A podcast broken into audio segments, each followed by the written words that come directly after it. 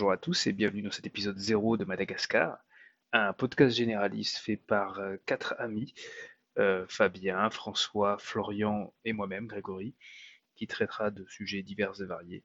Cet épisode 0 va traiter de l'écrivain Michel Houellebecq, de la stagnation des records dans le sport, de l'affaire Benjamin Griveaux et de la robotisation des tâches dans la société. Je vous laisse avec la synthèse de nos échanges, sachant que le premier sujet est traité par moi-même et sur Michel Houellebecq. Voilà, bonne écoute. Base, je voulais parler du, dernier livre de, de Houellebecq, Sérotonine, qui, est sorti il y a quand même euh, il y a un an maintenant, mais bon, le temps que je rattrape un peu mon retard, hein, parentalité oblige. Euh, en fait, euh, c'est pas le bouquin de lui que que j'ai aimé le plus. Du coup, euh, je suis revenu un peu sur sur ses anciens bouquins, puis un peu comment il travaillait, puisque c'est ça, je pense, qui est intéressant et qui fait que c'est un peu enfin, c'est une rockstar de la littérature aujourd'hui, Webeck. Donc, il y a plusieurs plusieurs thèmes qui sont intéressants. Hein quand on regarde ses livres. Alors déjà, je, je vous rappeler un petit peu ses livres et, euh, les thèmes. Donc, ça va être rapide, hein, il en a fait 5-6. Euh, le premier, c'est Extension du domaine de la lutte. Euh, bon, c'est l'histoire d'un cadre moyen qui a une vie sexuelle assez monotone et puis hein, qui est dépressif.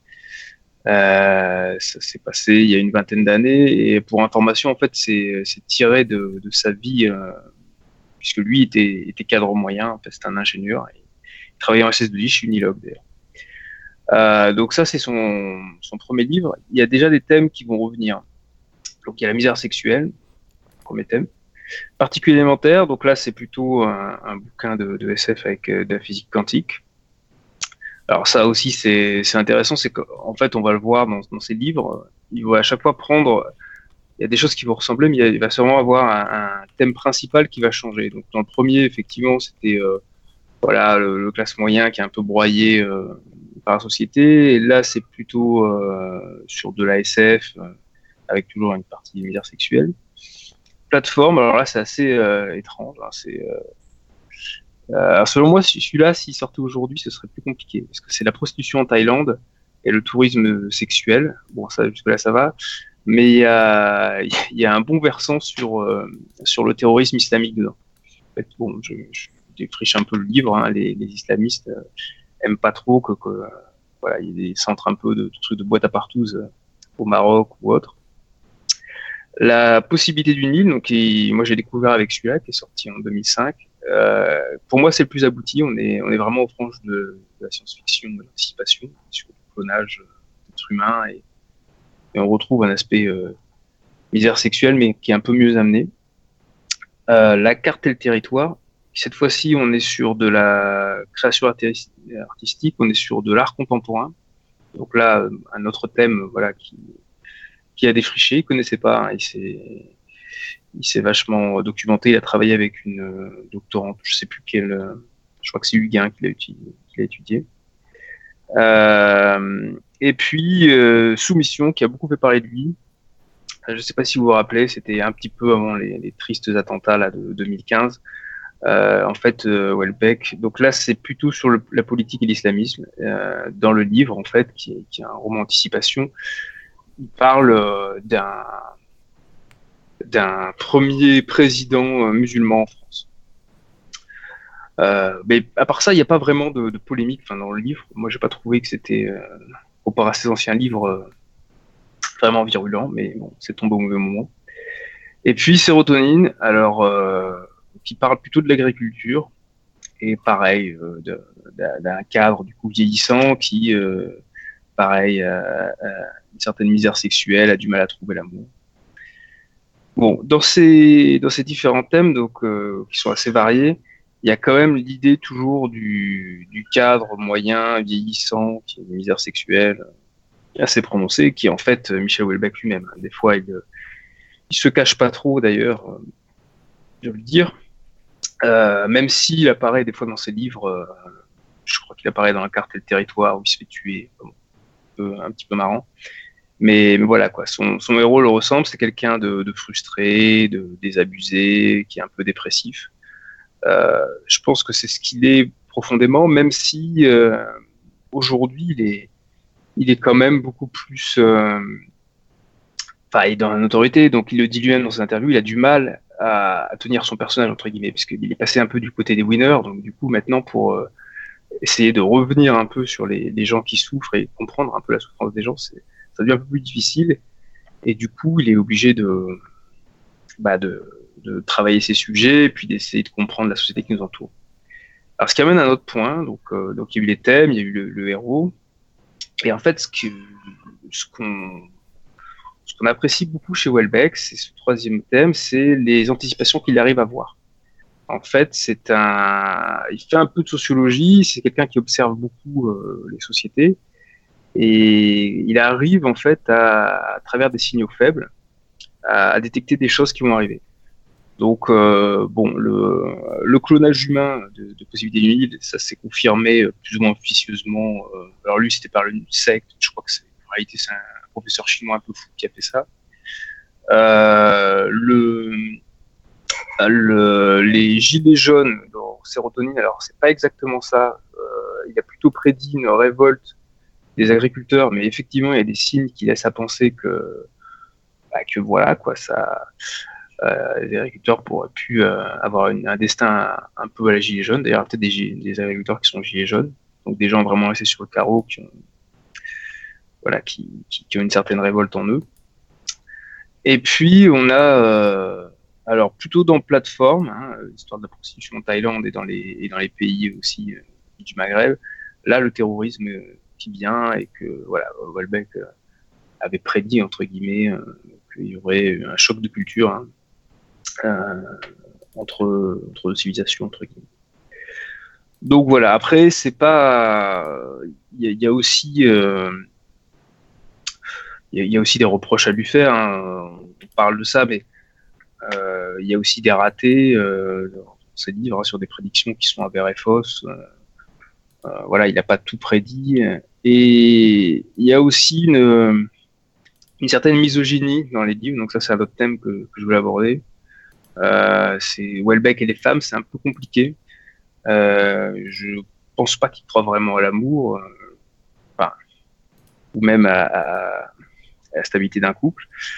Euh, et dans ces livres, en fait, ça se ressent. Quoi. Les, héros, entre guillemets, les, les héros, euh, souvent des, histoires d'amour chaotiques, ça se passe assez mal, euh, et ça les emmène souvent à la dépression, ou alors avec du sexe un peu cru. bon, dans le dernier c'est encore pire, parce qu'il y a carrément, euh, il y a plus de sexe, il n'y a plus de désir, il n'y a plus d'histoire d'amour, il n'y a plus rien. Euh, c'est, encore pire.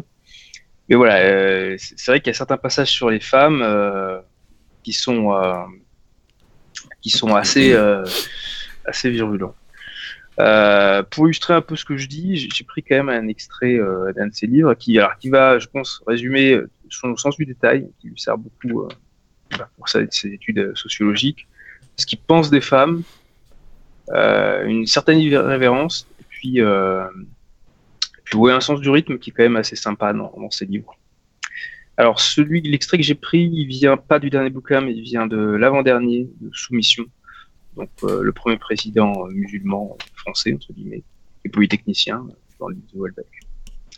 Et là, en fait, il va parler, puisque le livre est assez intéressant, euh, il expose un petit peu euh, euh, enfin, il expose les, je sais pas, les pays du Maghreb qui ont de l'argent, par exemple le Qatar, entre guillemets, qui viendraient, euh, voilà, euh, investir de plus en plus dans la société française et racheter la Sorbonne, racheter l'université, racheter des, choses, des magasins. Et donc là, il parle d'un rien de, ce qui pourrait arriver dans les magasins de luxe. Alors le magasin Secret Stories, là je le conseille à extrait. Par contre, qui vendait de la lingerie de marque à des prix dégriffés, n'avait aucun souci à se faire.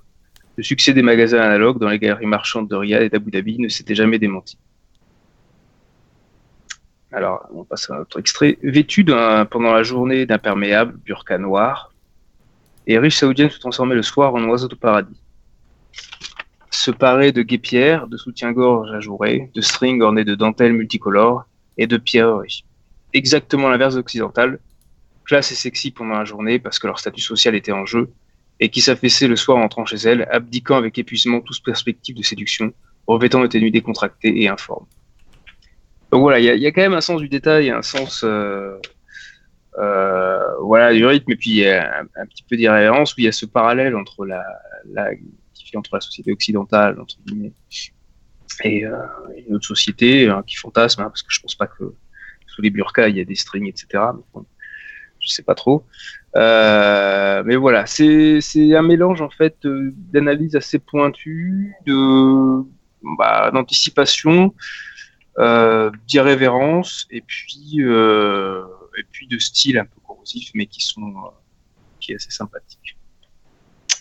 Donc voilà ce que j'avais prévu de dire sur lui. Je ne sais pas si vous avez des, des questions, si vous lisez vous-même des livres d'écrivains. On pourrait en parler beaucoup parce qu'il y a beaucoup il y a beaucoup à dire sur ce livre. Là, j'ai vraiment fait euh, citer les principaux. Il fait un peu de poésie aussi.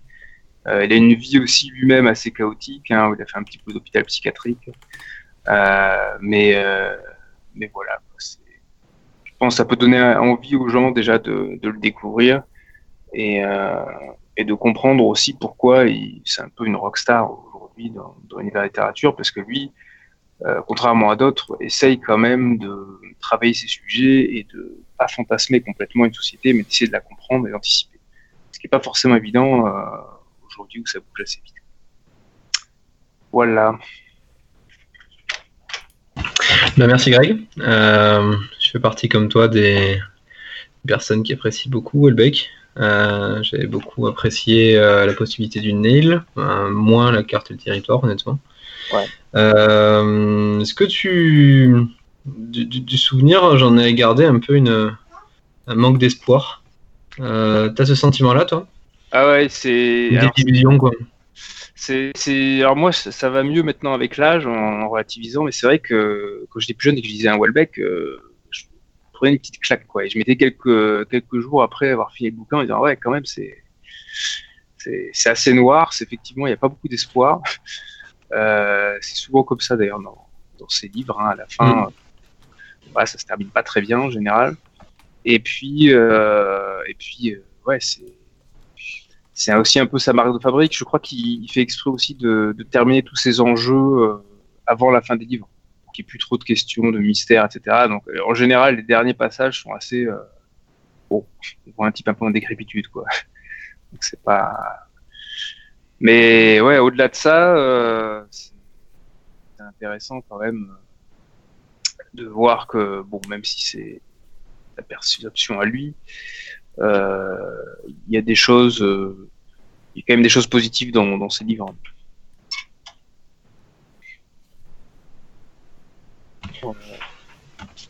Ce qu'on ressent, du coup, c'est plutôt une vision pessimiste, non Ouais, c'est. je sais pas, parce que justement, tu dis qu'il était euh, enfin, dépressif, ou qu'il est peut-être. Et euh, du coup, en, enfin, en t'écoutant, j'ai l'impression qu'il est plutôt, euh, ouais, plutôt négatif sur, sur le monde ah oui, actuel, la société actuelle. Alors ça, il est, il est très négatif, mais depuis, depuis le début. Alors par contre, je sais pas si c'est si c'est un jeu ou pas aussi, puisque maintenant, bah, tout va bien pour lui entre guillemets. Hein, ça se passe bien. il est reconnu. Il n'a pas de il a pas de problème financier ou autre, et puis euh, il arrive à travailler ses sujets comme il veut. Donc je pense qu'il y a aussi euh, partie de jeu, hein, comme Bukowski qui, qui, racontait partout qu'il était euh, alcoolique, qu'il dépensait tout, etc. Puis quand on regarde sa vie, bon, il a quand même élevé ses enfants, puis il n'avait pas tant d'aide de jeu que ça, puis il n'était pas si alcoolique que ça. Donc il y a quand même un jeu un peu de écrivain maudit. Mais c'est vrai que ça, ça, ouais, c'est assez il, a, quand même un visage ravagé, quoi. Oui. Il a pas mal colo, faut être honnête. il, a, il a des petits problèmes ouais, sur. Euh... Je sais pas après si. Puisqu'il a un peu la même tête depuis 20 ans aussi. Hein. Il fait vieux depuis mm. qu'il a 30 ans, donc euh, bon, il a pas. Euh... Ah, c'est pas un beau gosse, c'est sûr, mais, euh, mais je pense pas qu'il soit tant ravagé que ça. Après. Euh, parce qu'il a quand même une cadence, hein. il sort ses bouquins tous les 2-3 ans. Je pense qu'il bosse pas mal, quoi. Plus il fait des, il fait des, des poèmes, il fait pas, il fait un peu d'émissions. Euh, euh, bon, moi, honnêtement, je pense qu'il joue un peu du truc, quoi. Qu'il n'est pas complètement, euh, complètement dans l'espace. Il a l'air un peu marqué quand même. Oui, oui. Mais bon. Mais il n'est pas du tout nihiliste ou en fait il il, écrit un peu quasiment toujours le même livre, mais à chaque fois c'est un thème différent. Mais c'est toujours quelqu'un qui sera face à face à une situation qu'il dépasse. soit il s'adapte, soit c'est marche ou crève quelque part, et ça peut être la technologie, ça peut être l'art contemporain, ça peut être voilà les relations humaines ouais. dans un monde un peu un peu pourri, ça peut être la politique. Mais c'est en gros, c'est ça, tu es confronté par rapport à des changements que, qui te dépassent complètement. Euh, tu es un petit peu un naïf gentil et tu t'en prends plein la gueule. C'est vrai, c'est vrai que j'ai pas, pas précisé, mais le, le, enfin, le héros, je trouve assez naïf, moi, à chaque fois. Euh, euh, il, il, tombe un peu dénu à chaque fois qu'il y a des trucs. Euh, Après, euh, bon, c'est ça, effectivement, c'est un thème qui dépasse, etc. Le problème, c'est que euh, bon, si c'est marche ou crève, c'est plutôt crève tout le temps avec lui. Hein, ouais, euh, c'est. c'est ça un peu qui, je pense qu'on lui reproche sur le côté euh, sur le côté sexe, il est un peu sorti du truc avec sérotonine. Il n'y a pas beaucoup de pas beaucoup de scènes crues, machin. C'est même des fois bon. ça manque presque, on dirait, mais bon. Mais sur le sur loser, il est toujours sur ce truc-là. Et c'est vrai que ce serait intéressant de voir un, un s'il pouvait écrire un bouquin avec quelqu'un qui, qui réussit, quoi, pour une fois. ou au moins qui sombre pas euh, dans la folie. Euh. Ou alors que si, le, si c'est un, on va dire, une figure héroïque, que ce soit quelqu'un qui a toutes les armes de son côté. Euh, oui. Qui réussissent ou qui réussissent pas, mais que ce soit pas. Parce que là, c'est par exemple, surtout dans la, carte et le territoire, c'était vraiment un petit peu le, le jeune puceau qui tombe amoureux d'un super ah ouais, modèle. ouais, mais j'ai dire, la carte des territoires, il me semble qu'il euh, a plutôt les cartes de son côté, hein, parce qu'il vient d'une famille riche, je crois, le héros. Euh. Mmh. Ouais. C'est quand même, euh, ouais, c'est un des rares livres où le, héros il est pas trop mal loti, quoi, hein, parce qu'effectivement il s'arrive, mmh. il est plutôt du pognon, je crois que ça marche, du coup, c'est œuvres d'art, hein. faire exprès, donc c'est c'est là où c'est un peu moins pire. Bon, ça reste pas terrible, et, ça finit mal, quoi, mais bon. Ouais. Bon. Bon. Alors j'avais justement, moi je m'étais mis. Euh, alors la question Florian, mais qui, euh, qui va être plutôt ton thème maintenant, j'ai l'impression. Euh, c'est sur, c'est sur les femmes, parce que Welbeck a un avis assez tranché. Alors il dit pas que des conneries hein, d'ailleurs, même si c'est un peu misogyne, je le trouve assez, assez mesuré dans le bon sens sur la relation homme-femme. Et là, je pense qu'il aurait bien aimé regarder cette affaire Griveaux. Peut-être qu'il va y faire un bouquin dessus, je sais pas. Mais euh, moi, sur, l'affaire Griveaux, c'est quand même. Euh, moi, il y a une grande question que je me pose. Et euh, je l'ai posée d'ailleurs à Spike hein, pour la petite info. comment on a une, jeune et jolie bourgeoise, entre guillemets, qui, passe d'un élégant et puissant ministre à, un alternaliste balafré Ça, c'est le truc qui, voilà. Bah, justement, elle est, elle est, jeune et jolie et elle est bourgeoise en fait. Euh, euh, si tu regardes, euh, comment elle s'appelait bah, C'est la femme de l'ancien ancien président, la femme de Sarkozy. Comment ça s'appelait Il y a Carla Bruni. Carla Bruni, voilà. Carla Bruni, c'est quand même tapé tout Paris avec parfois le père et le fils. des rockstars, des milliardaires, des voilà, donc tu as le cheptel en fait de tous les winners de toutes les catégories euh, différentes. Euh, et c'est tapé en fait voilà tous les tous les winners de, de ce que, voilà donc vraiment une espèce de, de tableau de chasse qu'elle a eu dans les années 80-90 et euh, parce qu'elle était jeune très donc très grande famille euh, bourgeoise euh, italienne ouais. donc vraiment friquée très jolie et donc nos limites en fait donc elle pouvait faire un peu ce qu'elle voulait euh, c'est un schéma qui se reproduit euh, régulièrement. Quoi. la, la, jeune femme qui, entre 18 et 25 ans, qui fait un peu du grand n'importe quoi quand elle étudie avant de. Elle a 29 là quand même. Un peu... Ouais, ouais, mais justement la bourgeoisie, plus t'es riche, plus tu peux repousser en fait. Elle a pas besoin de travailler. Non, non, elle a pas besoin de travailler. Voilà. Donc en gros, euh, voilà, tu, les, les bourgeois se marient un peu plus tard d'ailleurs que les, les femmes, euh, on va dire euh, classe moyenne ou, populaire, souvent. Ouais. Et euh, parce qu'ils ont, parce qu'elles ont pas besoin financièrement en fait, ou de, tu vois, elles sont, elles sont en sécurité en fait. Et donc il n'y a, pas la question de l'emploi ou pas vraiment, ou alors ce sera, euh, je sais pas, trouver vite fait un poste de, enfin tu, vois un truc un peu flanc dans oh, le ministère, un truc comme ça. voilà, plein de diplômes, je qu'elle est même avocate et tout, donc je pense que ça va. Ah ben voilà, donc en plus, euh, voilà. Donc euh, gros capital social. Donc en fait, elle peut faire un peu ce qu'elle veut, et du coup, elle le fait. Euh, les retombées, euh, finalement, euh, il y en aura pas beaucoup. Euh, Ah, alors, vas-y, continue, parce que. euh, enfin, il y en aurait pas eu beaucoup Ouais. si son mec c'était pas un, taré euh, russe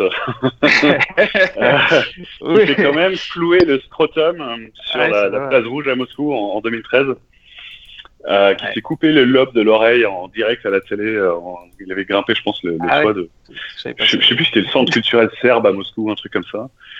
Euh, il s'est cousu les lèvres en 2012, il me semble. Ouais, Euh, enfin, bref, c'est un- c'est quand même un. Il a dormi dans des barbelés aussi. euh. Ouais, ouais, il y a eu ça aussi. Ouais, ouais, il était voilà. Donc le mec, c'est quand même voilà, à la base, euh, voilà, t'as- je sais pas si t'as envie de boire un verre avec lui en fait. Quelque part oui, mais quelque part non, voilà. Et euh, Une question quand même sur lui aussi, parce que ce type-là, comment il a pu avoir l'asile politique euh, aussi rapidement? Parce que c'est vrai que ça commence à remonter, mais je crois que normalement, c'est. Donc ça, là, je Ouais. crois qu'il n'y a même pas six mois, c'était réglé, quoi. ça c'est simple en fait, c'est du ping-pong, on va dire, euh, c'est des, des petites guéguerres de, comment on appelle ça, de de propagande en fait. Euh, en gros, euh, il a malencontreusement mis le feu à la porte du KGB à Moscou en 2016. 2015. Euh, bon, là, là, pour le coup, il a eu un vrai procès. Et, euh, et euh, en- ensuite, il a, lui et, et des connaissances, lui aurait frappé l'ex d'une de leurs camarades, enfin un truc comme ça. Euh, chose qui ironie, enfin, il dit qu'il n'a pas du tout, il n'a pas jamais été violent. Euh, et il s'est enfui de Russie euh, lors d'un, il a eu une remise, remise en liberté provisoire. Il s'est enfui, il est parti en France, il a eu l'asile politique. Je pense que c'était histoire de dire, voilà, comme c'est quelqu'un qui avait soutenu les, euh, euh, comment ça s'appelle, les, euh, les gonzesses, euh, le groupe de punk, Ah oui, les, euh, les. Cat, euh, machin truc, là, Ouais, Pussy Riot, puceriotes, celles, celles qui montent leur sein. là, les- ouais, ouais, Ouais. Il avait soutenu. Non, ça c'est encore les... ça c'est les Femen. Ouais, les Pussy Riot, c'était à poil aussi quelquefois, mais euh, ouais. Donc Ouais, comme il avait soutenu ouais. les Pussy Riot, c'était quelque part aussi il y avait un, un certain gage un peu on va dire politique. Hein. Lui il s'est dit apolitique, mais je pense qu'il est plutôt dans une euh, mouvance un peu intermondialiste, euh, internationaliste. euh, je sais pas, c'est un peu. Ouais, un peu alter. quoi. Ouais, tu, tu, tu peux le mettre à toutes les sauces en fait euh, du, de l'altermondialisme. Ça, ça passera partout. Et euh, donc c'est une récup un peu facile. Bon maintenant qui, qui s'avère être en fait euh, voilà, un peu foireuse aussi parce que le mec il est euh, il est déterminé à faire chier son monde. Ah Et ouais. ce qu'il fait avec brio, je trouve euh, Ouais, un, troll de, de catégorie, mais alors euh, poids lourd. C'est vraiment euh, énorme. Ouais. Voilà. Et, euh, et pour le coup, bah oui. euh, voilà. C'est quand même euh, incroyable. Enfin, je sais pas. euh, c'est. Enfin, il, doit- avoir un charisme de fou. Alors, je sais pas ce il se débrouille parce que euh, pour quand même la séduire. Alors, je sais même pas comment ils sont. Ouais, je crois qu'elle était. euh, elle voulait le rencontrer parce qu'il a fait des actions euh, effectivement un peu extrêmes. Par rapport à une bourgeoise qui aime l'art, qui est dans le dans le côté un peu intellectuel et qui aime l'aventure, qui est déjà à la base un peu euh, un peu peut-être blasé des hommes, euh, si tu veux, euh, on va dire euh, le cadre sup euh, de boîte de pub, euh, ça l'intéresse pas. Ah bah là, elle avait une ministre même, donc euh, c'était pas mal quand même. Voilà. Donc, euh, donc le, finalement, le bad boy artiste, et pour le coup vraiment bad boy qui fait un peu peur, c'est euh, peut-être plus attirant pour elle. Euh, euh, tout simplement. Hein. J'ai pas des, j'ai pas de. de... À 29 ans, c'est. Enfin, moi, je suis d'accord avec toi, mais c'est- l'âge, quand même, même si tu sais plus. Ouais, ok, euh, bourgeoise, machin. c'est- Mais 29 ans, quand même, t'es plus si jeune, quoi. T'es plus. ok, bon, elle, a, elle- a pas cette limite par rapport au ce qu'on peut appeler le dévoiement ou. Euh, effectivement, normalement, vers 25 ans, c'est bon, t'arrêtes, t'as tes Ouais, conneries. voilà. t'es- t'es- 27 ans, normalement, c'est plus ou moins, euh, voilà. Euh, 32 ans, c'est fini clair, quoi. Voilà, basta. Ouais. Et effectivement, donc elle serait à un âge où normalement elle devrait se calmer un peu, alors que là, on a l'impression qu'elle met le feu aux poudres. Effectivement. Oui, Euh. Il ouais. n'y a pas de retombée, mais je pense qu'il va y en avoir pas mal, hein, parce que elle s'attaque pas à n'importe qui, et euh, et elle va avoir rien du tout. ah, je sais pas quand même. C'est, euh, elle va avoir rien du tout. Elle va s'en sortir. Elle va retomber sur ses pattes et puis euh, voilà. Après, elle va avoir un acteur, je sais pas moi. T'es sûr qu'elle euh, va. euh, Alors, moi, je sais pas, mais de, de l'extérieur, euh, je pense qu'il va quand même avoir des sanctions. Alors, après, que. Ouais, elle va peut-être être un peu persona non grata. euh, Alors peut-être qu'effectivement, à gauche ou à l'extrême gauche, elle aura une nouvelle popularité, parce que je crois qu'il est repris par les Gilets jaunes, là, puis autre. Sérieux? Ah ouais, il y a, y, a, y a, un mec des Gilets jaunes qui a dit qu'il aimait bien son action. Quoi. Ah ouais, il a tout testé celui hein, il est... Puis je crois que c'est réciproque, il avait dit aussi qu'il aimait les Gilets jaunes. Bon. Euh, J'aurais pas cru, euh, parce que je le voyais clairement, enfin, je le voyais vraiment en outil politique. Moi, pas, je voyais même pas d'art dans ce qu'il fait. Hein, donc, euh... Ouais, je sais, enfin, je sais pas trop. C'est mm. vrai qu'il est, assez bizarre quand même. Et il est en plus défendu par le, enfin pas défendu, mais conseillé aussi par un avocat un peu space, ouais. Roi de Banco. Alors lui, c'est ouais. pareil. Je, je sais pas dans quel truc il est, mais. Euh... Et en fait, dans, dans tout ce qui est euh, tout Macron et tous, tous les satellites autour de lui, en fait, il y a de, plein de. J'ai l'impression que c'est rempli de comme ça de, de CV bizarres en fait de gens. Tu sais pas, merde, en fait, qu'est-ce qu'ils qu'est-ce qu'ils font là? D'où ils viennent? C'est pas du tout Elena. Euh, euh, Central, ENA, et puis ensuite gna, puis 20 ans au PS pour ensuite. Ouais, ouais, ouais, non, c'est vrai que c'est une nouvelle. Ouais. Ah, on, comme bien, on disait qu'on ouvrait un peu la société justement pour pas que ce soit des politiques euh, trop. trop... Ouais, mais en, ils restent quand même tous bien dans la. Ouais, ouais, vu ce qui se passe. Pour oui, Griveaux, je suis pas sûr, mais pour, pour, pour euh, Branco, c'est bourgeoisie parisienne. Hein. Oui, oui. Mais euh, même là, euh, Griveaux, c'est pareil. Hein, il est aussi bourgeois, puis je crois qu'il venait d'un gros poste de 4 sup. Euh, voilà, qui, lui, en fait, dans les particules élémentaires, ce serait le 4 sup à réussite à, à BMW, tu vois. Ouais, ouais. Euh, c'est le directeur de la com chez Unibail, euh, donc c'est des, des, centres euh, commerciaux. Mais c'est un mec, normalement, qui a aucune. Enfin, il est terne. Normalement, c'est un personnage oui. terne. Oui, il est, voilà. je suis d'accord. Il, il devrait être une personnalité secondaire entre guillemets de, de la vie politique. Et puis pour, pour faire dans le politiquement correct, il s'est quand même fait pincer en se branlant sur un, enfin, sur sa webcam. C'est ah. le niveau zéro du. Euh, alors moi j'ai quand même, du... euh, je, je, défends un peu quand même parce que, alors d'une part, elle avait mis un, un timer sur ses messages de 30. 30 secondes ou une minute, c'est comme ça. Manque de bol, elle a enregistré avant que, avant que le message soit détruit. Et d'autre part, euh, je sais pas, euh, ah, il est, enfin, non, il est pas si vieux, mais bon, il a 45, euh, peut-être plus même. Peut-être. Euh, je pense que c'est, c'est des gens qui ont pas, euh, qui se méfient pas trop encore des, des réseaux sociaux, des nouvelles technologies. Euh, peut-être qu'un plus jeune n'aurait pas eu ça, mais je pense que tu vois, si, si on avait une génération de politiques euh, plus âgée là, les, les DSK et compagnie aujourd'hui, quoi, ce serait cible. Non, mais euh, attends, t'imagines la webcam de DSK, ah, ouais, c'est même ça devait être autre chose. c'est pas, c'est pas le même film. Pas une branlette, ouais. non, non, c'est pas le même film. Mais euh, ouais, et donc en fait, voilà, pour moi, c'était plutôt quelqu'un à qui on a filé le, le, le Piotr euh, Pavlensky, là. Ouais. La politique en se disant, tu prends un gage comme ça, t'es cool parce que c'est le, on va dire, le dissident artiste le plus célèbre de Russie, donc tu le fais venir après les poussières Riot. Donc tu le fais venir et puis voilà, tu as un petit gage, c'est un mec cool, tu peux briller aux soirées. Euh, je sais pas quand on te file la Légion d'honneur, un truc comme ça. Mais euh, mais en fait, c'est un vrai troll et vraiment euh, pur et dur. Il continue son, son, son trollage. Et j'ai l'impression, genre, je sais pas s'il a été utilisé ou pas. Enfin, je sais pas comment ça s'est passé en fait cette histoire. Mais euh... moi, c'était ma question quand même. C'était à un moment, ah. je me suis dit, c'est tellement gros. Et puis moi, c'est toujours l'âge. Alors bon, ça peut se discuter parce que tu me dis, ouais, peut-être que quand même, elle a pas fini son cheminement et tout. Mais je me suis dit, à un moment, c'est une machination, quoi. C'est un truc, c'est un complot. Euh, ils sont pilotés par d'autres mecs, des Russes ou, euh, ou je sais pas, des, des partis un peu bizarres. Non, non les Russes, c'est trop, c'est trop. Pff, ils s'en foutent, les Russes le maire de Paris, il s'en fout. C'est pas. Ouais, je me disais aussi pourquoi Griveaux, qui bon, s'en fout. Quoi. En plus, il avait aucune. Enfin, euh, il devait pas être élu, quoi, normalement. Donc euh, bon. Ouais, non mais. Et à la limite, ce serait même pas la façon de le. le... Je pense que si vraiment tu, si vraiment, euh, je pense que ce qui les intéresserait comme pays étranger, comme euh, par exemple quand les, les États-Unis euh, contrôlent des, des politiques en France, c'est via souvent les, les études qu'ils ont fait aux États-Unis. Ils ont des dettes d'argent, des trucs comme ça. Euh, par exemple, c'est très souvent, enfin c'est très euh, un truc vachement prestigieux quand tu as étudié à Sciences Po, par exemple, c'est d'aller faire ton, ton, ta deuxième année de master à, à Columbia. Ouais. Euh, et c'est typiquement, euh, c'est un peu pour l'élite, on va dire, future élite politique de Sciences Po. Et ils passent tous par Columbia University. Et j'en connais en fait des Russes qui ont fait ça aussi, euh, dont un mec qui a étudié avec Saakashvili à l'époque, le, le, président géorgien. Ouais. Et m'expliquait que c'est juste un truc, c'est donc ils ont été sponsorisés par Soros en gros dans les années 90 pour aller étudier à Columbia. Et, euh, et il m'a expliqué, voilà, c'est juste un truc de connexion politique. Bon, t'étudies beaucoup parce que c'est une vraie université, c'est un vrai master, et c'est pas. Oui, non. Mais pas. tu rencontres des sénateurs américains, les- le maire de la ville, enfin New York, euh, des, des, des mecs euh, parfois un peu de la CIA ou d'autres services, et tu repars de ça, tu as un carnet d'adresses politique euh, conséquent aux États-Unis en fait. Et tu as 28 ans et tu commences ta vie d'homme d'affaires, de journaliste ou d'activiste politique dans un pays. en fait.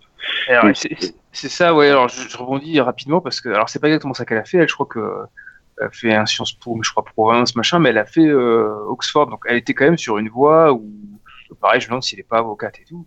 Où, en gros, elle avait, euh, elle avait déjà le réseau, les, les clés, etc. Il n'y avait pas de problème. Je vois, je vois pas pourquoi elle, elle voudrait se mettre un peu dans la lumière ou. Euh, tu me diras peut-être qu'elle a pas, elle a pas choisi non plus, hein, que c'est vrai qu'il a pris ses trucs en cachette. euh, bon.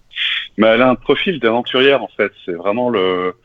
Mais c'est vrai que c'est bizarre. hein. D'un côté, le, le, le, par- le parcours scolaire, on va dire universitaire, hein, Ouais. ultra, euh, bah, ultra top. hein, voilà. Ouais, ouais, il est brillante, machin. Bon, n'y a pas de. Et de l'autre côté, euh, voilà, alors, elle aligne euh, de, de différents. Et, ouais. Et, euh, Et, et encore une fois, tu vois, si c'était si c'était passé qu'elle avait 22 ans, 20, 21 ans, même, elle est même 25, j'aurais dit ouais, ok et tout. Mais là, putain, t'arrives à la trentaine quand même. Ouais, mais- elle est, si- vraiment elle est dans une optique de, de dévoiement, euh, et qu'elle a finalement beaucoup moins de limites que la plupart des. ça fait une belle crise d'adolescence quand même. C'est- pas une crise d'adolescence, c'est devenu, je pense, la, la recherche de l'aventure en fait. C'est une Ah aventurière. putain. Ah, ouais. Peut-être qu'elle veut faire chier, hein, je sais pas. Je, je suis pas trop dans le délire euh, psychologisant, mais oui, peut-être qu'elle veut faire chier son papa, mais je pense pas, parce que là, quand même, ça tient. Là, c'est Voilà, dommage. il, est, verni. Parce qu'à mon avis, les services secrets Ouais. et tout qui doivent bosser là en ce moment, ça doit être. euh, Ouais. Donc, euh, et après, effectivement, comme couple, oui, c'est étrange entre le l'artiste euh, politique qui se qui se cloue le, le scrotum euh, en place publique. il- il ressemble à rien, enfin t'as vu. euh, ok, Welbeck il ressemble à rien, mais alors putain, lui il ressemble à rien, il a 30 ans quoi. hein. Il, est, il est déjà marqué, le visage euh, machin, enfin. C'est Ouais. vrai qu'il a 50 ans quoi le mec. Je pense qu'il a pas pris que de, du jus d'orange, hein, donc. euh, Mais. Mm. euh, Non, ça c'est clair qu'il a il a une il a une gueule. Ça c'est ah, ouais, ouais. Ouais. Non, il a vraiment, il a la tronche, le mec, en fait, qui sortirait du goulag. Tu sais, dans les photos des ouais, années 50, ouais, euh, ouais. le mec qui casse les, qui, qui construisent les routes en Sibérie, euh, à la, au, voilà, à la Ouais, pelle et au pieu. C'est un peu ça, en fait. Il y a aussi la tronche de, de mec qui, qui boit un peu trop, qui se drogue un peu trop, hein. euh, Quand tu vois. Ouais. Ah, Il fait un peu Marqué junkie, comme ça. ouais. ouais, il fait, fait bien junkie, ouais. Ouais, non, je- pour moi, ça reste effectivement, il y a un gros mystère sur le- les deux personnages totalement différents. Ils ont rien à voir, hein. Ouais. Euh, culturellement. Enfin, effectivement, c'est une drôle de soupe, en fait, de, de voir ces deux-là en, en- Ah en voilà, je suis pas le seul à. Ouais. Mais, mais finalement, c'est peut-être de la part de, je sais plus comment elle s'appelle, la, la petite là. euh, Alexandra de Ouais. de Tadeo. De, ouais, de sa part à elle, c'est peut-être juste la- vraiment l'aventure, la recherche du, du- de faire, parce que socialement, les conséquences pour elle, elles sont pas très, euh, pas très grandes, elles sont plus très grandes. Ouais, je pense s'en sortir. Ouais, éco- économiquement, ça devrait aller aussi. quoi. ouais, ouais. Après, peut-être qu'elle est un peu conne et qu'elle a pris des risques, euh, qu'elle a pas, qu'elle a pas vraiment jugé euh, ou pu jauger correctement les, les risques qu'elle prenait. C'est possible aussi, mais je pense pas qu'elle soit conne. Euh, voilà. Je- vu son parcours, je- ça m'étonnerait. Mais, euh, mais je la vois pas utilisée, euh, si tu veux, comme une espionne ou comme un agent. Ou, euh, euh, ça me paraît trop grossier aussi, en fait. Sachant qu'ils sont quand même, euh, faut le rajouter, ils sont conseillés par l'autre, là, Banco, là, qui est, Branco, là, qui est, un peu fou, mais qui les a conseillés quand même en tant qu'avocat. Donc, ils ont dû savoir ce qu'ils devaient dire, etc., quand il y avait la garde à vue, quoi. Donc, c'est pas non plus complètement freestyle, même si. Bon, c'est intéressant, franchement. Euh, je sais pas ce que ça va donner, mais euh, je pense qu'il va. Et Branco lui-même, c'est un, c'est un personnage bizarre aussi. hein. Ah, ouais, C'est pareil, un de ces gars qui est apparu comme ça il y a, il y a six mois, un an. Euh, Oh, il était déjà, il avait fait, euh, il était copain avec Descoings, donc l'ancien euh, proviseur là de, de Sciences Po, Ouais. et il avait prononcé son éloge funèbre. Et en fait, il y avait, euh, enfin, il y avait des rumeurs qui disaient que oui, il était très très proche de Descoings, donc je sais pas Mhm. proche à quel point, mais que l'autre, il- voilà, il croyait en lui, etc. Et qu'il voulait absolument la lumière. Quoi. Donc il y a des trucs qui sont sortis sur lui. Il a essayé de. euh, donc il a prononcé le plein des coins. Il a, il a bossé avec Philippe Petit, je sais pas quoi, pour essayer aussi d'être dans la lumière. Il a essayé de défendre un des, un des terroristes du Bataclan aussi pour prendre de la lumière. Enfin, le mec est assez bizarre, quoi. hein. Il réécrit ses bio, sa bio de, de Wikipédia euh, régulièrement euh, pour enjoliver le truc quand même. Donc ouais, il y a quand même euh, une belle brochette là. De... Les trois, ils ont l'air assez gratinés quand même. Ouais, ouais, ça- c'est euh, c'est des personnages en fait. C'est, je pense que c'est, on- on- ils sortent clairement tous les trois du lot de- des affaires typiques. Et même Griveaux à la base en fait, qui est un peu plus terne par rapport à ces trois-là. C'est pas du tout le. Normalement, t'as une affaire, c'est quoi? T'as le le maire de Marseille euh, avec des vieux mafieux. Enfin, normalement, c'est des comment dire des profils tout à fait euh, classiques en fait. Ouais, ouais. À Marseille, c'est pas assez compliqué aussi, hein, mais il y a des histoires sur le de Marseille Ouais. qui est obscur de la ouais. force là, avec les jeunes garçons et tout. Bon, pas, pas garçons, jeunes adultes, Ouais. euh, hommes. Bref, dire. Mais bon, normalement, tu sais à quoi t'attendre un peu, quoi. Et là, en fait, c'est c'est vraiment très, euh, c'est cocasse. Donc euh, bon, si euh, moi, je- moi je regarde ça de loin, j'habite en France, donc je regarde ça un peu de loin et ça me fait un peu rigoler. Moi aussi, Euh, ouais. Et- mais ça. je trouve ça intéressant quand même parce que enfin, ça cocktail s'expose. Il y a les trois qui sont assez barrés, euh, retombées, ce qui peut se faire. Il y a quand même une limite qui se franchit, hein, surtout en France, parce qu'on n'a jamais vécu ça, hein, des vidéos euh, Mhm. comme ça sur Twitter, machin. euh. pareil, enfin moi, je, je, l'anecdote, je, je vais un peu sur Twitter en ce moment. Et, euh, et en fait, euh, je sais pas quoi, je vois une affaire Griveaux, machin, je clique sur le truc, euh, en deux clics, je suis sur la vidéo de Keket, là, je me dis, qu'est-ce que ce bordel et tout. Et en fait, euh, je me dis, mais tout le monde a dû avoir ça, quoi. Mais je- j'en parlais avec mes collègues et tout, tout le monde a eu ça, machin, ça, ça se propage à une vitesse incroyable, quoi. C'est ce qui ce qui m'intéresserait le plus, c'est la, les, il y a trois ambitions différentes en fait, chez comme Branco, euh, Ouais. à Piotr machin et à Pavletsky et euh, et, euh, et la jeune, euh, j'ai à chaque fois son nom, Alexandra. Alexandra, voilà. Mais c'est vraiment trois ambitions différentes, mais c'est ouais, c'est trois ambitieux qui finalement dans- se retrouvent dans la même. euh, Ouais, je sais pas. Alors voilà, franchement, j'en ai aucune idée si c'est un truc politique organisé ou pas. Euh, je pense que pour se trouver de l'argent, il doit quand même. Euh, euh, Piotr, là, il doit quand même, euh, voilà, il doit toucher une gamelle quelque part.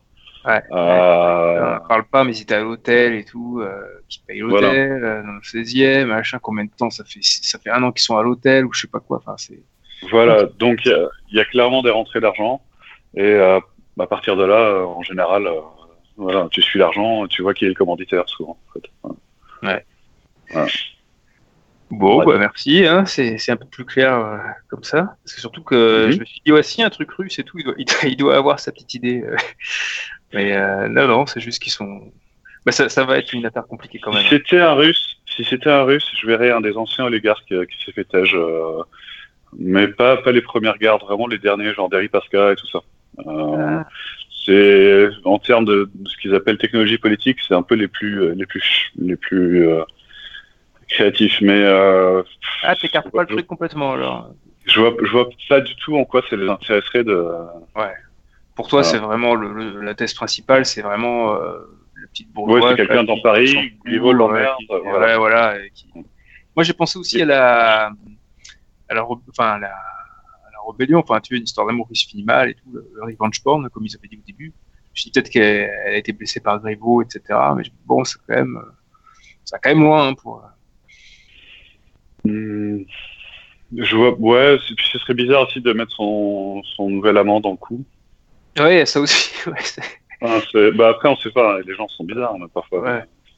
Ça fait un, peu dégue- dégoûtant. hein, comme, euh, Ouais. ouais. Bref, une jolie affaire à suivre. Jolie affaire, jo- jolie affaire, affaire à suivre, affaire à suivre. Exactement. Bon, bah écoute, euh, c'est plutôt bien pour, euh, pour un freestyle, je pense. Oui. Qui veut. Il y a des questions peut-être à Florian ou. euh, Non, moi j'ai pas de questions à, me proposer. Je peux vous proposer après euh, mon sujet là, si, si vous Ouais, voulez. bien ouais. sûr. bah, Sauf si d'autres ont des questions à Florian, hein, allez-y. Non, non, vas-y, vas-y. Allez. Allez. Euh, écoutez, ben, je voulais vous faire part de- d'un article que j'ai lu dans Sport et Vie, donc, euh, qui est un magazine auquel je suis abonné, donc, euh, qui est euh, des records qui plafonnent. Ça traite du fait que les records sportifs, euh, records mondiaux et de manière générale les performances sportives ont été analysés par l'institut, donc c'est IMRES, c'est l'institut de recherche biomédicale et d'épidémiologie du sport. Et ils ont analysé les performances de, des 10 meilleures performances performeurs de l'année dans 150 disciplines. Alors, dans des disciplines, euh, comme on pourrait dire, le mesurable, c'est-à-dire la natation, le saut à la hauteur, le saut à la perche, et pas le judo, par exemple. Et donc, euh, donc la tendance euh, forte qui se dégage, c'est sur l'ensemble du XXe siècle une courbe asymptotique qui va en stagnant dans, à peu près deux tiers des disciplines et voire en régressant dans un certain nombre de disciplines. Donc, ben, c'est, ben, pour ma part, en tout cas, c'était assez contre-intuitif. Euh, j'avais lu il y a longtemps de ça euh, des théories sur le potentiel, euh, par exemple le record du monde maximum qui pourrait être atteint. Alors, pour, la petite histoire, ça avait été calculé il y a quelques années de ça, et par une université aux Pays-Bas. Donc, le potentiel physiologique humain sur le 100 mètres, ça serait 9 secondes 36. Bon, pour situer, le record actuel, c'est 9 secondes, 9 secondes 58. ces études-là Bon, ça reste, euh, ça reste hypothétique, mais la réalité, en tout cas, euh, euh, il y a une stagnation, voire une régression. Donc, ça se voit à travers le nombre de records mondiaux qui sont battus, en essayant aussi de ne pas forcément se focaliser sur des hyper-performeurs comme Usain Bolt ou ben, Renaud Lavillenie pour la perche, mais plutôt en regardant que typiquement, si on regarde la perche, euh, pendant que, en fait, il y a 25 ans de ça, il y avait plus de performeurs qui étaient proches de Sergei Bubka que ce qu'aujourd'hui euh, les performeurs euh, le sont de la Villénie, enfin de son record. Voilà. après, donc, dans, dans, tout ça, donc, ça pose tout un tas de questions, notamment, alors oui, enfin, on parle du saut à la perche, donc même chose au saut en hauteur.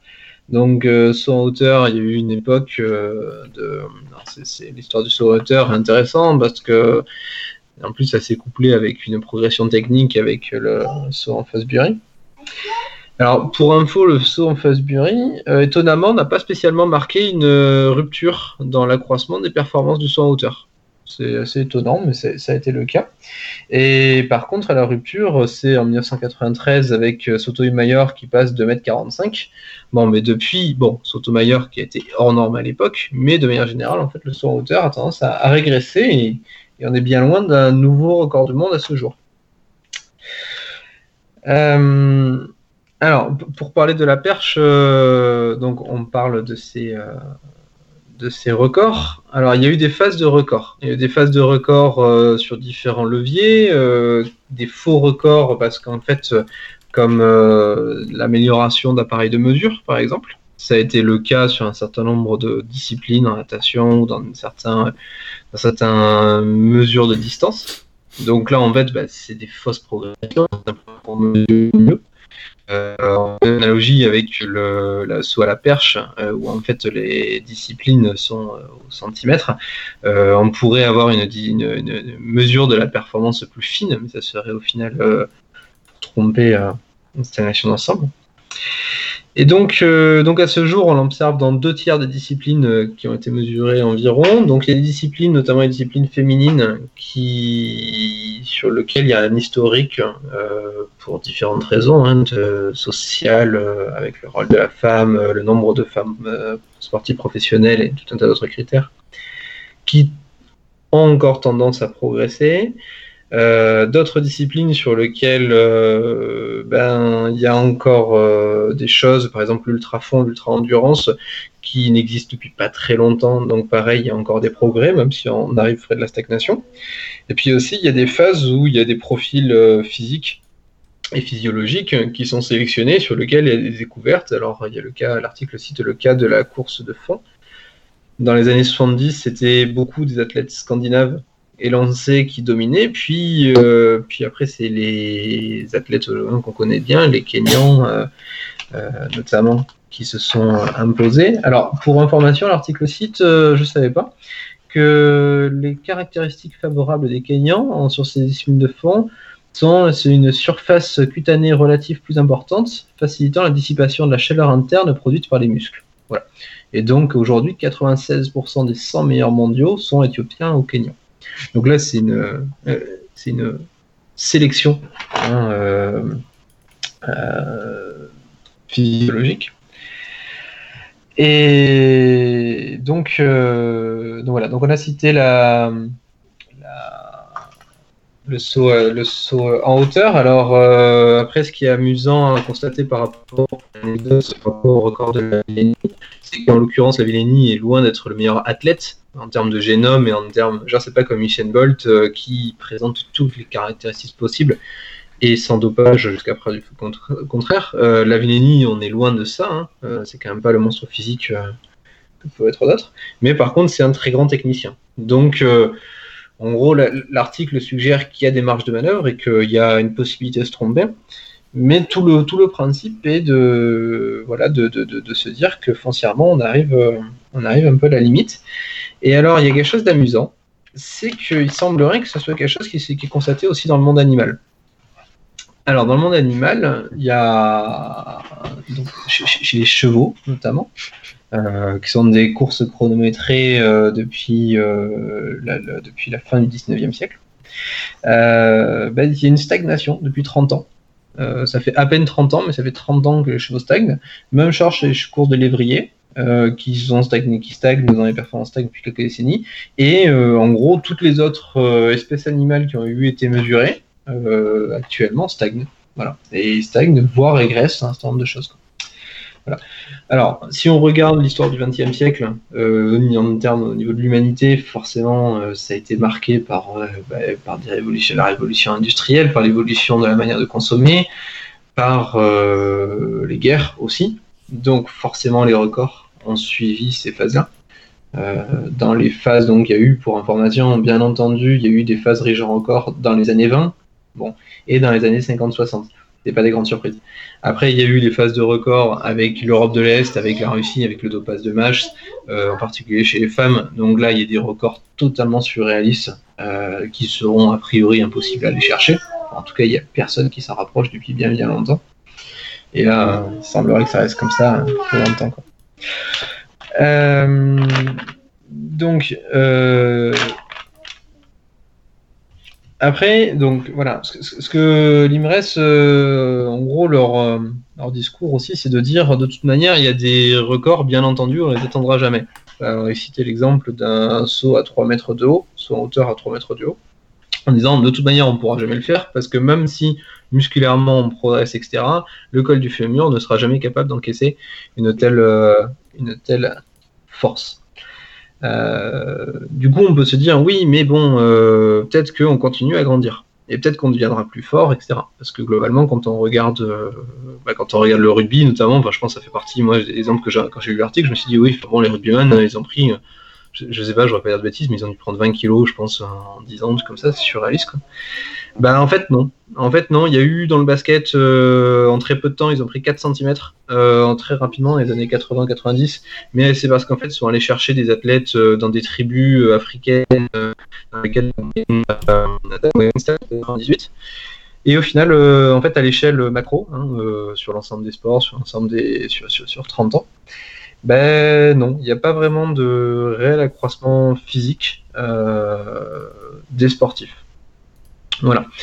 Euh, et du coup, il extrapole un petit peu par rapport à la stagnation globale. Donc, euh, je ne sais pas si vous savez, mais euh, les performances de la population, et notamment des adolescents et des jeunes adultes, sont 30% en dessous de, des performances des générations précédentes. voilà, en deux générations, pardon. Les adolescents ont perdu 30% de leur capacité d'endurance en deux générations.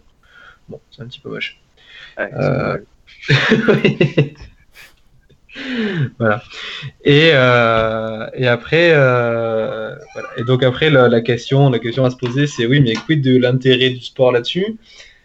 Alors moi je trouve que bon, ben, je trouve que la réponse là-dessus est biaisée parce qu'ils disent mais non, il y a encore tout un tas de sports sur lesquels de toute manière la notion de performance pure est accessoire. Euh, il cite euh, un sport qui paraît être mesurable, qui est l'aviron, l'aviron pardon, En fait, bah, ça l'est pas parce que ça dépend tellement des conditions climatologiques, etc. Que une course, une course, c'est comme on va dire une course de chevaux. ce qui compte, c'est qui est devant et c'est pas tellement qui est la performance en soi. Où il parle du foot, du volet, du rugby, tout un tas de choses qui, de toute manière, pour lesquelles la, performance est, relative. Voilà, moi je trouve là-dessus qu'il botte en touche parce que, bah, euh, oui, concrètement, de ce que j'ai lu un peu ailleurs, euh, il y a une vraie problématique d'intérêt envers les JO et envers des disciplines comme ça, parce que euh, ce qui est sympa, faut pas se mentir, hein, on voit ces trucs-là pour espérer voir un record. Enfin, c'est quand même une sacrée émotion. je crois que j'étais devant la télé quand j'ai vu Usain Bolt. Bon, mais le record le en hauteur, plus personne n'a envie de le regarder. On sait qu'il va rien se passer. Quoi. Donc oui, oui, ça pose une question. Euh, le sujet est vaste et c'est un sujet à tiroir, hein, bien entendu. Euh, après, il y, a des, choses amusantes euh, de ce que j'ai pu voir par rapport notamment, donc je citais l'aviron. il y a la, donc la modélisation par rapport à, la stagnation des performances et à la stagnation des records. il y a aussi la recherche, la modélisation de recherche de performances et de techniques améliorées. Et c'est assez amusant de voir comme certaines techniques sont contre-intuitives. Alors, je sais pas si Fosbury euh, ça aurait pu être modélisé, mais en aviron, en fait, euh, euh, on a l'habitude de voir les rameurs être synchronisés, ce qui, en fait, d'un point de vue modélisation, est pas du tout la, le plus performant, parce que ça crée des coupures dans l'écoulement laminaire de, l'eau hein, sur, la coque du bateau. Je sais pas si vous voyez ce que je veux dire. Et en fait, le modèle performant, le serait un modèle désynchronisé des rameurs. Et ils ont mis en place des moteurs euh, des robots rameurs, etc., pour essayer ça en bassin, et en fait, ça marche moins bien. Donc, euh, donc c'est assez amusant de se percevoir aussi qu'il y a des choses, ben, non, on ne sait pas tout modéliser. Voilà, voilà j'ai essayé de faire bref, je, je reste. Qu'en pensez-vous Quelles sont vos questions que vous en avez euh, Ouais, moi j'en ai quelques bah, déjà, je trouve le sujet vachement intéressant parce que il n'y a pas longtemps, je crois que c'était un des youtubeurs sciences que j'aime bien, là, David Loup, je crois, qui fait Science étonnante, euh, qui avait dit euh, qu'effectivement le record de la Villénie, alors il est tombé il n'y a pas longtemps, mais que c'était très compliqué de, le faire tomber parce que d'après les modélisations, on se rapprochait du, record théorique. après, tu, comme tu le dis, bon, euh, les modélisations, c'est pas forcément la réalité, puis ça dépend comment on mesure. Et puis il y a un deuxième point, alors qui est un peu en filigrane dans ce que tu dis, mais qui est évidemment le dopage. Moi, j'ai bon, effectivement, les records tombent. Euh, les, pour, voir un petit peu l'évolution du rugby, euh, les rugbyman, ils prennent 20 kilos de plus euh, de, muscles, enfin, ils sont plus musclés, etc. bon, malheureusement, je suis pas sûr que tout soit très propre. Il y avait une photo qui a fait polémique, je crois que c'est, je crois que c'est les, vainqueurs, l'Afrique du Sud, là, où les types posaient torse nu et tu avais l'impression d'avoir 15 bodybuilders devant toi, quoi surtout des mecs de 120 kg, quoi. Les gars de 120 kg, c'est improbable. Ultra, euh. ultra sec. Euh, et en plus, le type t'explique euh, on a un régime particulier, on a fait ça en deux mois, quoi. En deux mois, trois mois, ils arrivent à faire des corps comme ça, mais c'est impossible, quoi.